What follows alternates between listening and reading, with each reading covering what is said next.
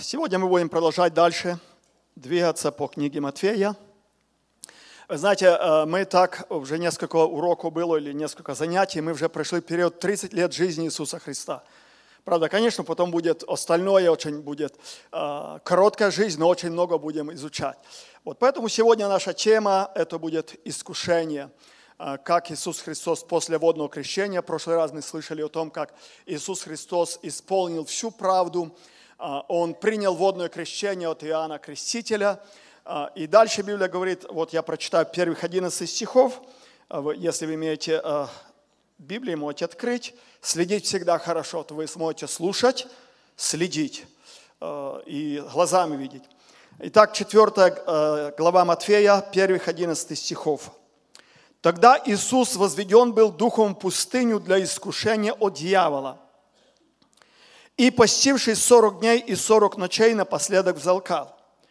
И приступил к нему искуситель и сказал, если ты сын Божий, скажи, чтобы камни сии сделались хлебами. Он же сказал им в ответ, написано, не хлебом одним будет жить человек, но всяким словом, исходящим из уст Божьих.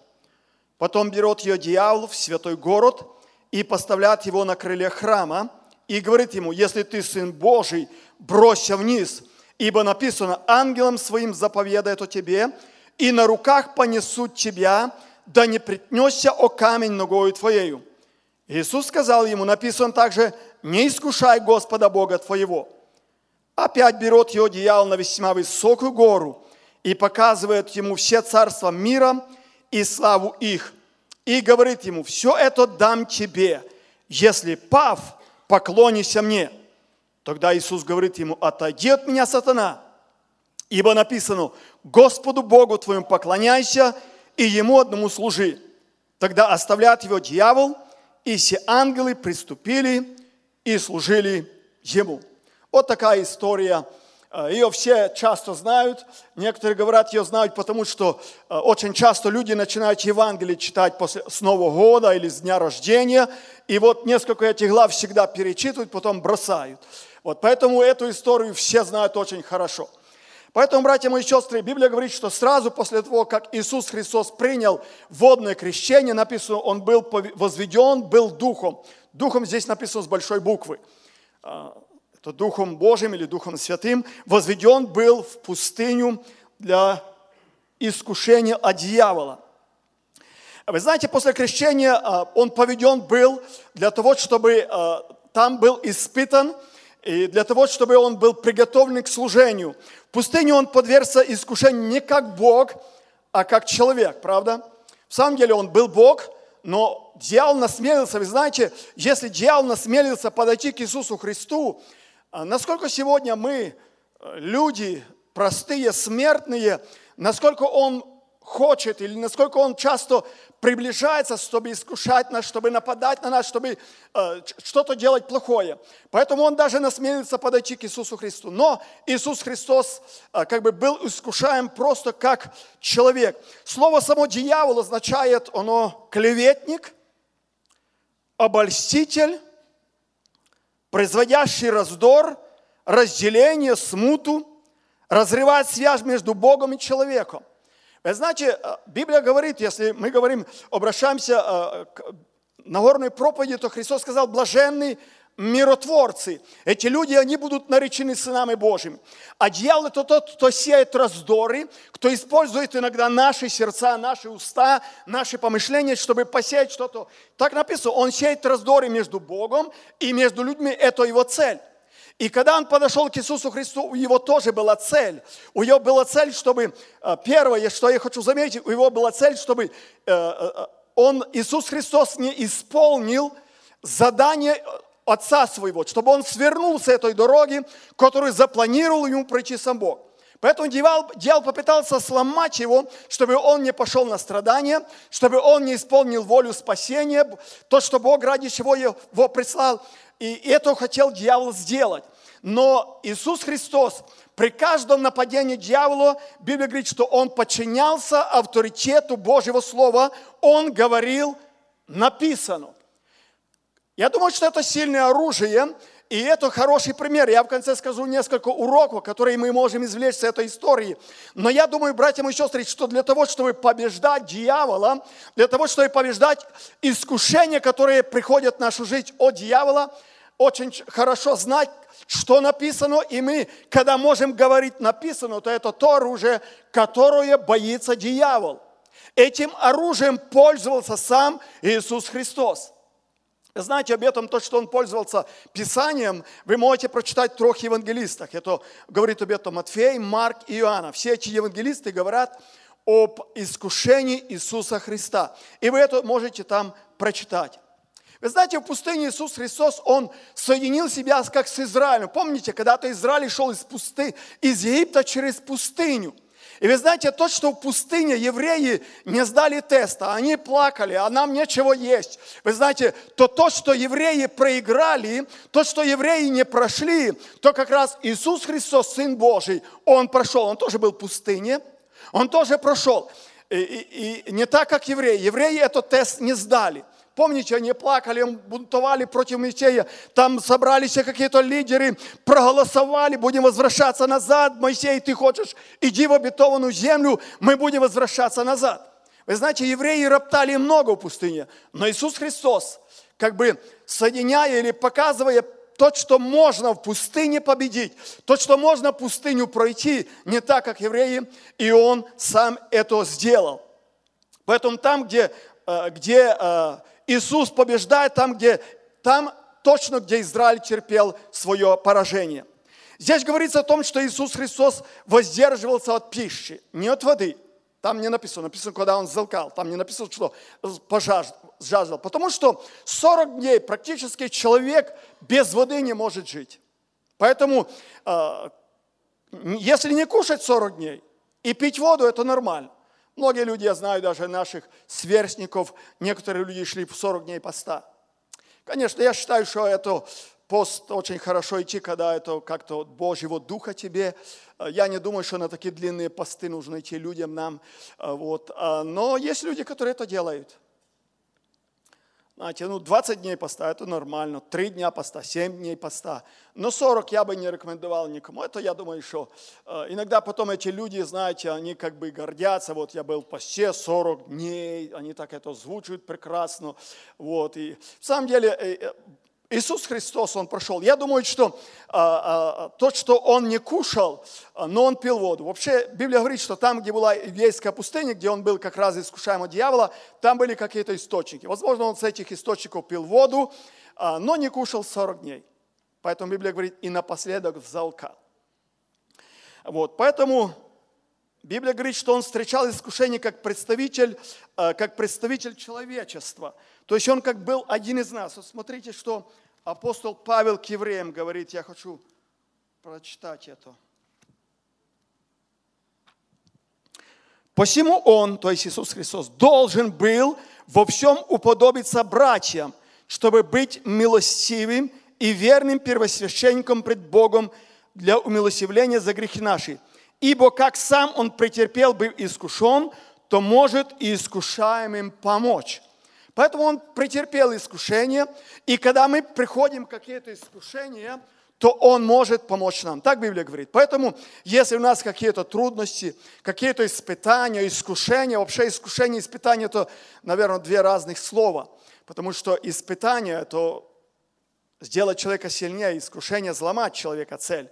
Вот, поэтому а, во время поста он молитвой это будет третий пункт у меня. Во время поста он молитвой и размышлением над Словом Божьим готовил себя к труду, который должен был совершить.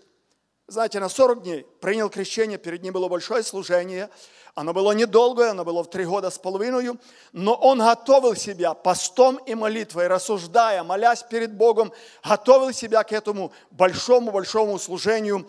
И в конце этого, чтобы принести себя в жертву умилостивления за грехи всех людей – Вообще, период времени, обозначенный числом 40 дней или 40 лет, в Библии символизирует время трудностей, испытаний или наказания. В самом деле в Библии очень много говорится за 40 дней. Библия говорит, что 40 дней шел дождь, когда Ной вошел в ковчег. Это вы знаете. 40 дней Моисей шел до горы Божией. Синая. 40 дней Илья шел, или 40 дней, вернее, постился Моисей, а Илья шел до этой горы 40 дней. 40 дней лежал пророк Езекииль на одном э, боку, э, на одной стороне, неся грехи за Израиля или за Иуду. И он проповедовал, что еще 40 дней, и Ниневия будет разрушена. 40 дней Иисус Христос привел в пустыне. Соответственно, 40 годам странствования евреев по пустыне. Вы знаете, 40, 40 это такая интересная цифра. Правда? И она в Библии очень часто повторяется. Очень многие места а мы можем найти, когда Бог говорит, или написано о номере 40. 40 дней, 40 лет. Вот. И вы знаете, когда Иисус Христос вернется с пустыни, искушение еще на этом не окончится. Хотя он пройдет эти искушения, но искушение, Библия говорит, на этом не окончится. Дьявол его оставил до времени. И потом будут искушать его через религиозных лидеров, будут требовать знамения с неба и подвергать сомнению власть Иисуса Христа. Мы это знаем, фарисеи, религиозные лидеры, которые подходили, говорили, покажи нам знамение, чем ты докажешь, что ты Сын Божий и так дальше. Но он на это никогда не спешил и никогда не показывал, и никогда не доказывал свое божество. Никогда он э, не делал такого, чтобы доказать, что он Бог или что. Вы знаете, первое искушение, мы знаем, я читал это, скажите, чтобы камни сии сделались хлебами. Вообще, в самом деле, когда человек голоден, то говорят, э, э, приказка есть такая, что голодному снится хлеб, будь то он кушает. Даже в притчах есть так написано. Правда? Э, ему марится, а ему, в самом деле, наверное, эти пустыне камушки, они, они хотели как бы, вот ему показалось, что это, наверное, какие-то кусочки хлеба. И вы знаете, дьявол тут так, как тут. Когда он как раз захотел кушать, когда он был бессильный плотью, как раз дьявол сказал, скажи, чтобы камни, если ты Сын Божий, скажи, чтобы камни сии сделались хлебами. В самом деле хлеб играет важную роль в нашей жизни. Это источник нашей жизни телесной, правда? Мы живем, потому что кушаем хлеб. Мы живем, потому что имеем хлеб. Старшие люди помнят времена голода, когда не было хлеба, когда за хлеб люди были готовы отдать все, что имели. И они отдавали. Люди обменивали на хлеб, на кусочек хлеба все то, что находилось в доме, чтобы принести домой кусочек хлеба. Поэтому, в самом деле, э, хлеб играл огромную-огромную роль. Но какая польза от хлеба, если нет самой жизни? Вы знаете, можно кушать хлеб, но если нет внутренней жизни – знаете, как сегодня много людей кушают хлеб в этой стране даже, если, а, но они несчастливы. Их внутри нет настоящей жизни, в их внутри нет подлинной жизни, нет счастья, нет радости, хотя они, они кушают хлеб. Потому что поэтому с этой истории, а, и, и вообще, когда мы читаем вообще Библию или Новый Завет, то Иисус Христос два раза умножал хлебы. Когда Он накормил один раз пять тысяч людей хлебами, Библия говорит – и рыбками. И второй раз он накормил 4 тысячи людей. В самом деле, и это он делал не для того, чтобы доказать свое божество. Это он делал с милосердия к людям. Потому что он милосердный был. И он хотел, он, Библия говорит, он жалился над ними, потому что он увидел, что они как овцы без пастора. И даже было предложение, отпусти, пусть они куплят что-то покушать. А Христос сказал, вы дайте им есть. И этим примером или этим событием Христос не доказывал, что Он Бог. Этим Он доказывал, что Он любит людей. Этим Он доказывал, что Он, он, он служит людям, что Он готов послужить этим людям. Вы знаете, материальное служение или материальные ценности или хлеб, будем говорить, потому что если мы говорим о хлебе, то это всегда говорится как бы, знаете, когда Библия говорит, что будешь кушать хлеб, то это означает, что ты будешь изобилие иметь. И вы знаете, этим часто пользуются президенты. Они обещают много, экономично, знаете, продукты будут, экономика будет сильная. Все это говорит о материальных вещах. И это оружие дьявол при, принес, чтобы сразить им Иисуса Христа. Но Христос, Он от, сказал, написано. Вы знаете, но как много людей бросаются на материальные вещи.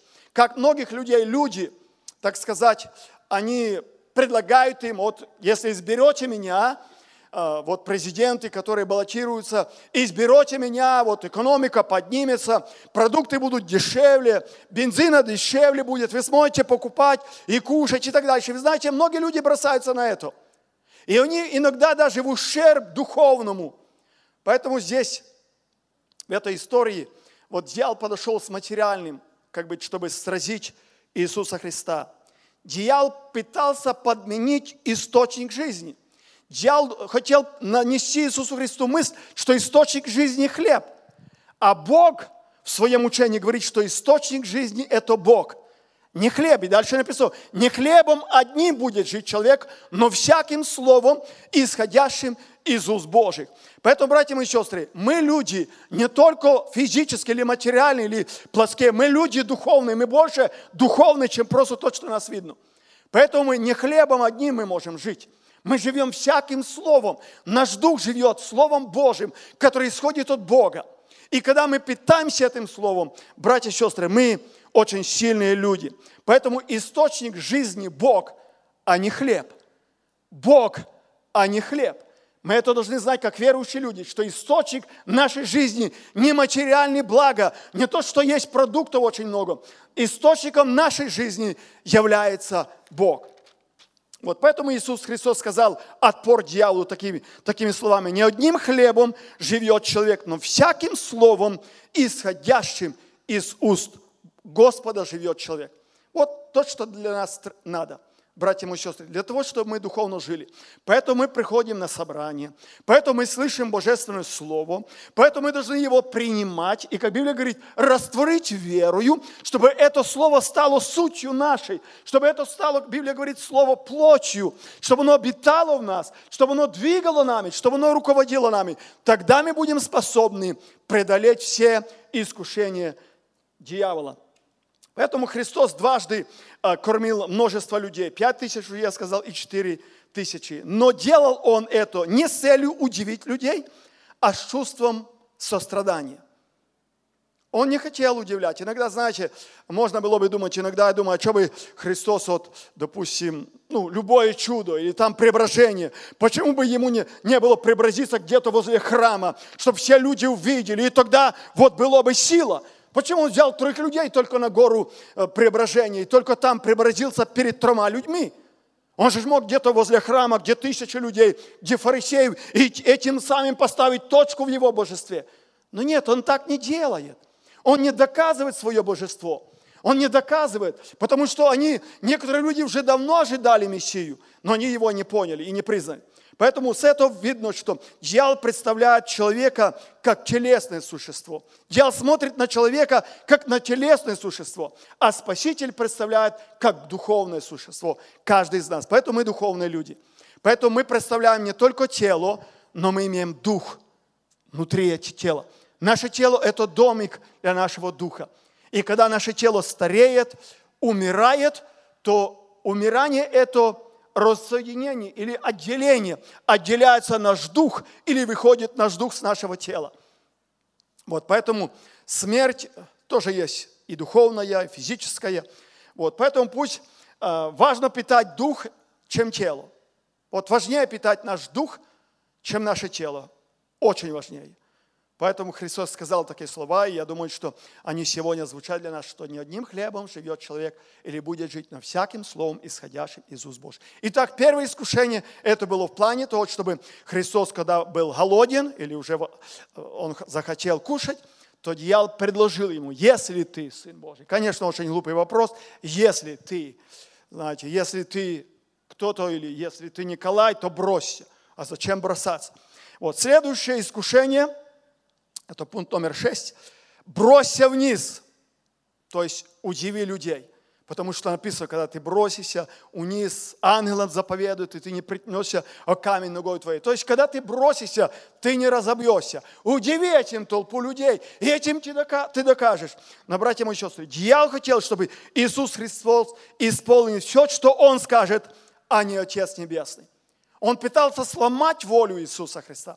Он пытался, чтобы Иисус Христос исполнил его волю, а не волю своего Отца Небесного. Поэтому он сказал, ну давай, если ты Сын Божий, давай, бросься вниз. И понесут ангелы тебя, и ты не предносишь, ничего не станет. И люди увидят, и, и не надо будет доказывать.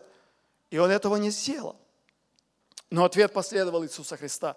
Не искушай Господа, Бога твоего. На самом деле, Иисус Христос никогда не пытался чудесами покорить себе человека. Абсолютно нет, я уже об этом говорил. Совершая чудеса, он проявлял сострадание. Но когда его просили доказать свое мессианство, он отказывался давать знамения. Я тоже уже об этом говорил. Его много просили, покажи чудо. Даже на кресте один разбойник казался спаси себя и нас пойти, и мы веруем. И другие насмехались над ним. Но он этого не сделал, потому что он исполнял не волю людей, а волю Отца своего Небесного. Вы знаете, Библия учит, что чудо происходит, когда человек исполняет волю Божию, а не Бог исполняет волю человека. Я еще раз повторю. Чудо – это когда человек исполняет волю Божию. Это чудо. А не чудо, когда Бог исполняет волю человека. Иногда люди хотят, чтобы мы иногда Бога заставляем что-то сделать. Иногда мы, значит, требуем от Бога. Знаете, это неправильно. Это неправильно. У нас есть Бог, и мы доверяем всю Ему жизнь свою – и если он что-то делает, значит, он знает, что делает. Даже если сегодня мне ничего не понятно с этого. Даже если мое, мой разум закрыт от понимания, почему я это прохожу, для чего я прохожу. Конец этого мне непонятно. Но я, как дитя Божие, я должен доверять Богу, что Он проведет меня. И как Библия говорит, конец твой будет хорош. Мы должны доверять, что все то, что делает Бог, Он делает правильно, и Он делает очень величественно.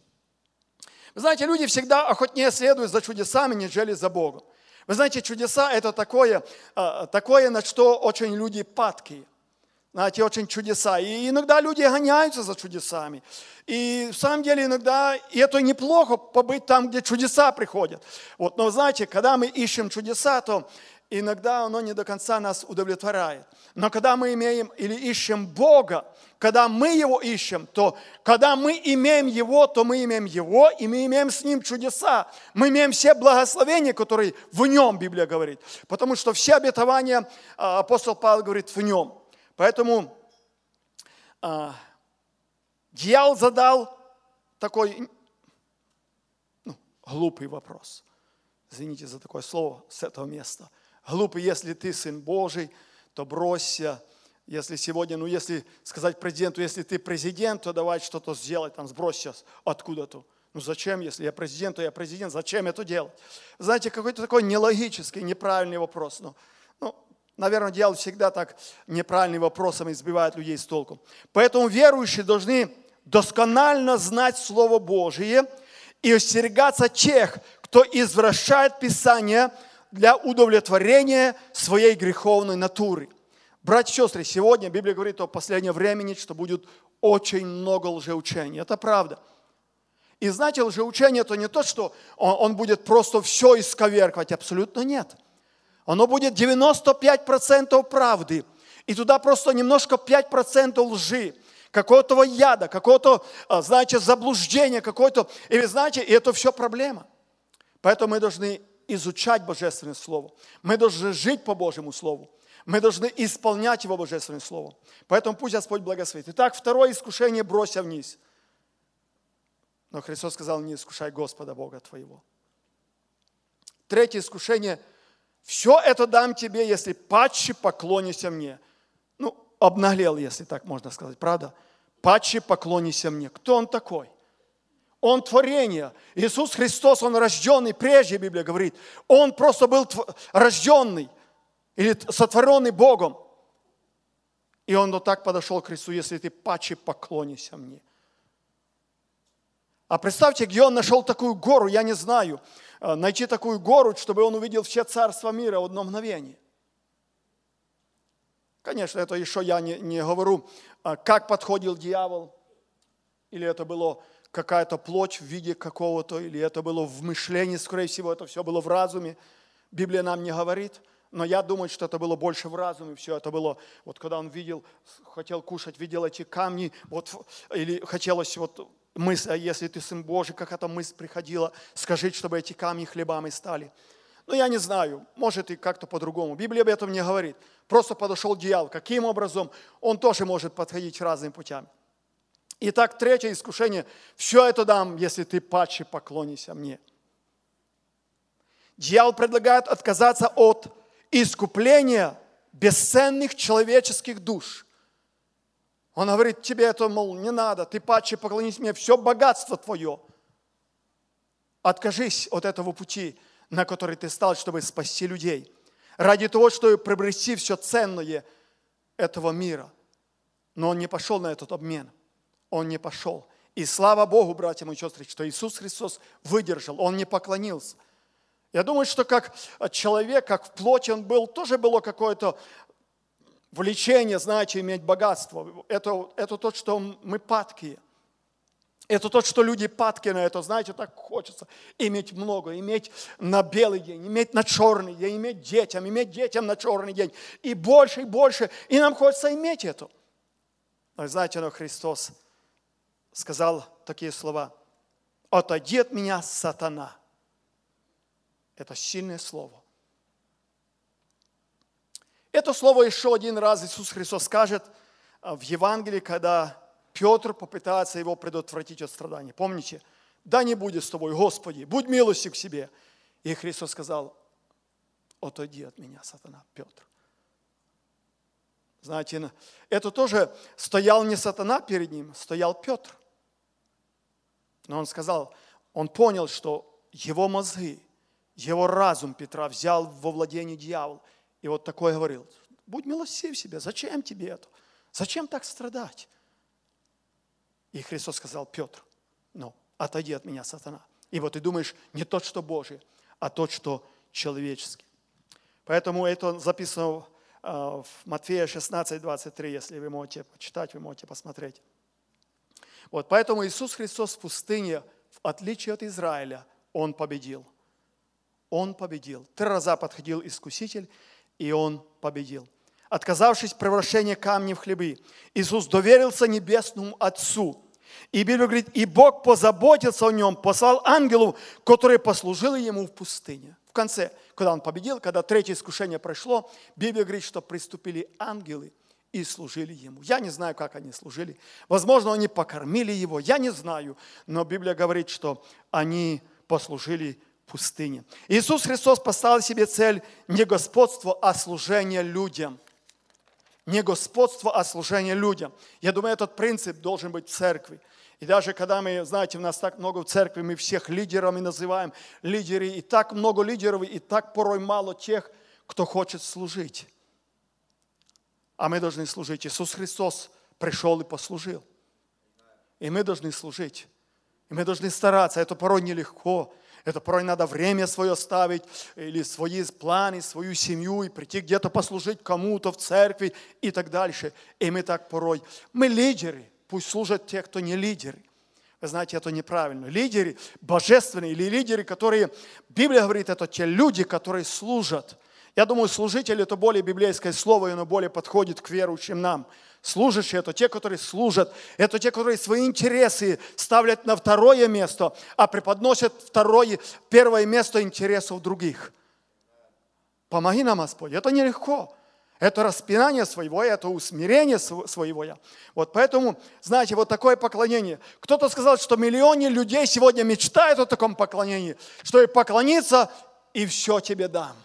Есть люди, которые поклоняются, что-то получают в этом мире на замен своей бессмертной души. Вы это знаете. Вот, поэтому, знаете, Библия говорит, не любите мира, не то, что в мире, ибо все, что в мире, похоть плоти, похоть очей и гордость житейская. Эти три оружия – это составные дьявола.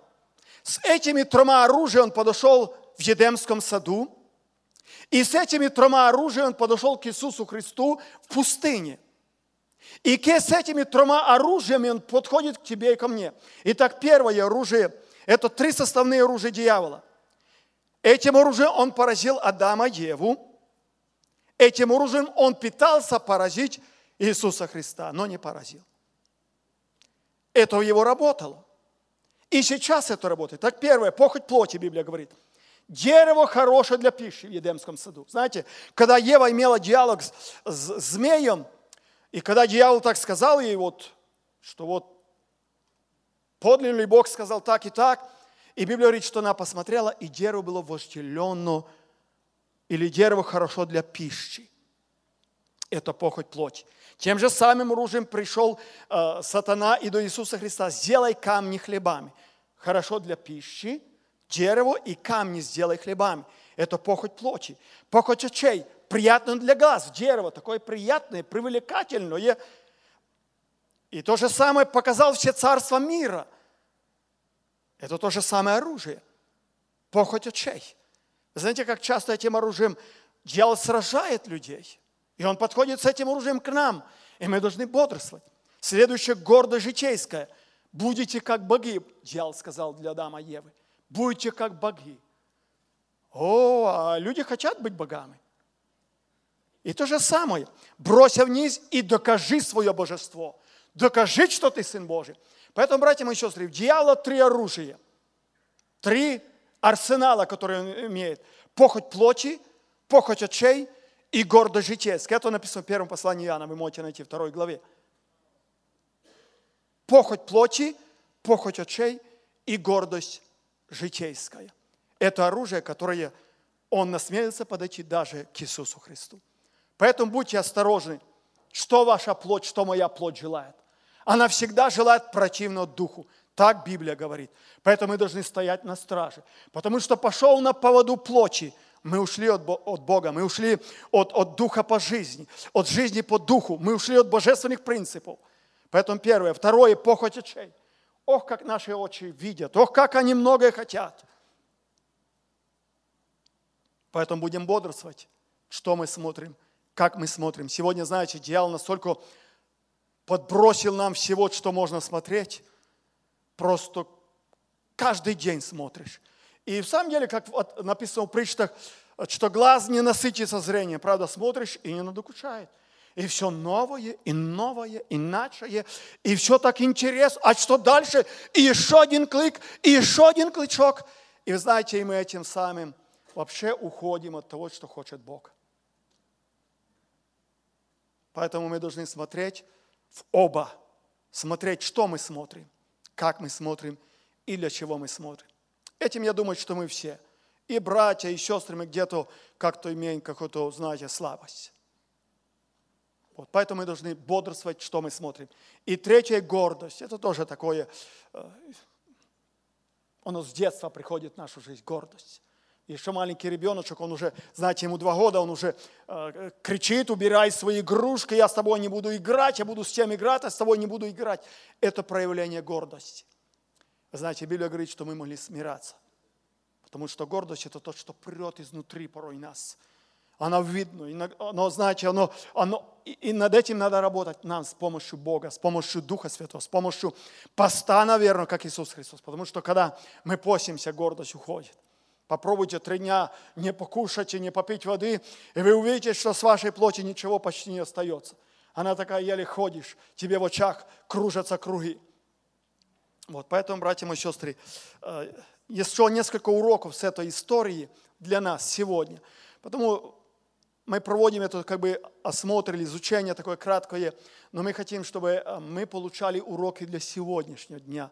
Просто знать историю, то, что Иисус Христос проходил тогда, ну это неплохо знать. Но то, что мы сегодня можем подчеркнуть для нашей жизни, сегодня, в этот день, вот в сегодняшний вечер, что я могу подчеркнуть? Итак, несколько несколько э, э, уроков или степеней, или э, поучений с этой историей. Первый, сатана наш величайший враг. У нас есть только один враг, это сатана или дьявол. Это не люди. Иногда мы так делаем. Иногда мы разбиваем людей на какие-то кланы. Иногда мы людей разбиваем на какие-то группы, группировки, это неправильно. У нас единственный враг – это дьявол. Аминь, братья и сестры. Единственный враг – это дьявол, и больше у нас никого не должно быть. Никакие люди, даже наши враги, которые там атеисты, коммунисты, которые мы когда-то, Библия говорит, мы должны любить их, мы должны благословлять их, мы должны молиться за их.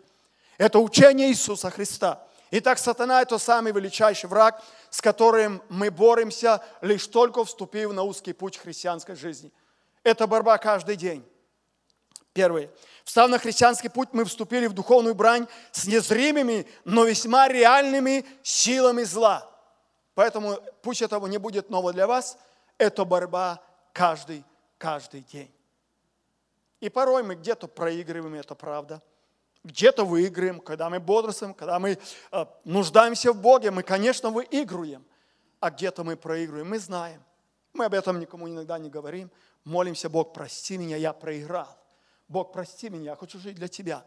И в самом деле, когда мы искренне приходим, братья и сестры, Бог понимает. Потому что Библия говорит, что Он был искушен во всем, кроме греха. Поэтому Он может помочь искушаемым. Если ты имеешь искушение, даже ты споткнулся, упал, это не так еще страшно. Поднимайся. Главное, поднимайся. Главное, поднимайся. Просить, чтобы Он дал свою руку, чтобы ты встал с этой ситуации. И Бог поможет тебе, это правда. Поэтому враг номер один – это дьявол. Второе. Без Святого Духа и использования Слова Божьего мы не можем победить грех и искушение. Дух Святой и Слово Божие – это сильное оружие, с которым мы сможем победить. Поэтому мы должны, я уже часто говорю, мы должны, как христиане, читать Библию every day. Каждый день читать Библию. Это хлеб наш для нашего духа. И тогда мы будем сильны. Тогда наш духовный иммунитет будет сильный сражаться с дьяволами, похотями, которые выставляют этот мир. Поэтому нужно, нужно Слово Божие и Дух Святой. Эти два крыла, эти две, две, два колеса, которые смогут провести христианина по духовной узкой тропинке. Поэтому читайте Божье Слово. Пусть это не будет. Находите время. Находите, сестры, братья, время, находите читать Библию. Это очень и очень полезно для нас. Мы сможем тогда сказать написано. Мы будем знать, что написано.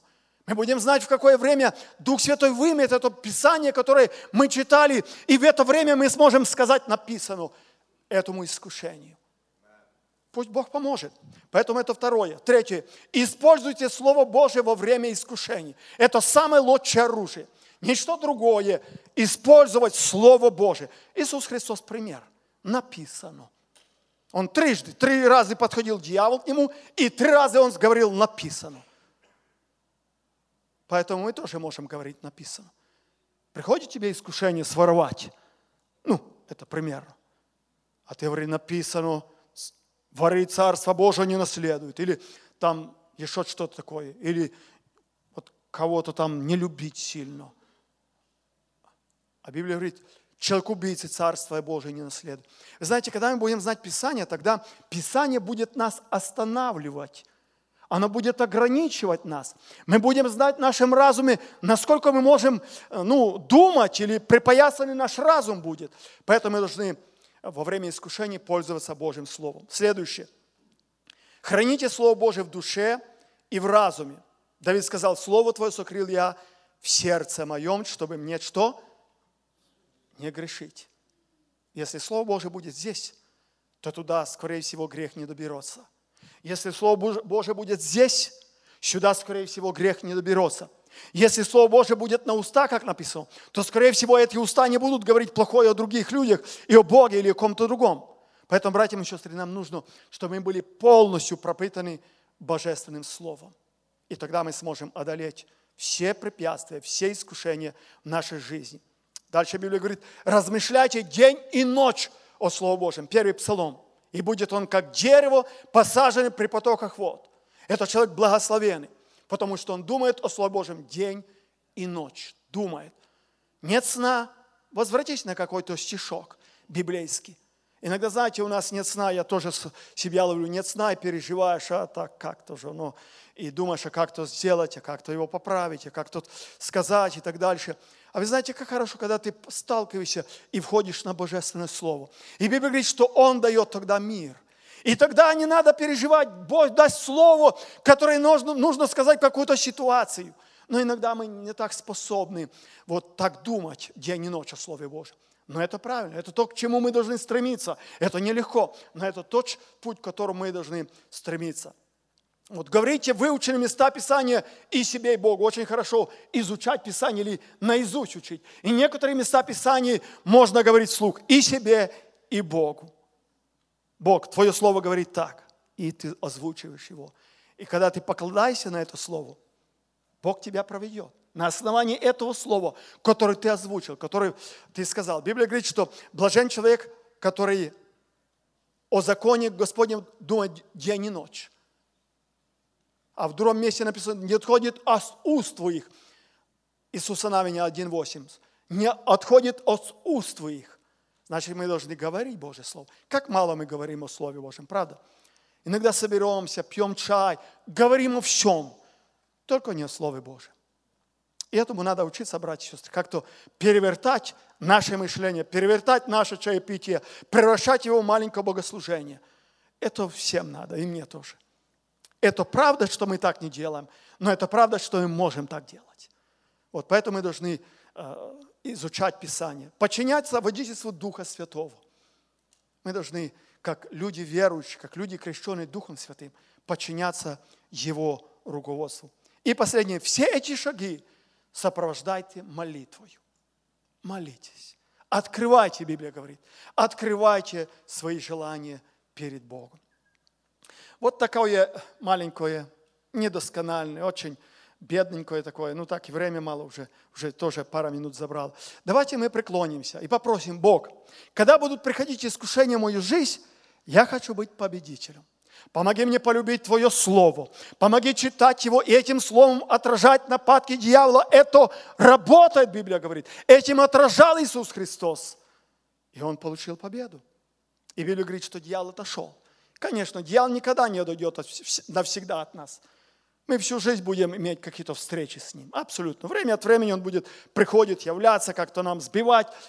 Но мы надежду возлагаем на Него. Иисус Христос наш помощник. Поэтому давайте преклонимся и пусть Божий Дух поможет, когда трудности, когда испытания, когда искушения, пройти с надеждой на Него и остаться победителем. Во имя Иисуса Христа. Помолимся.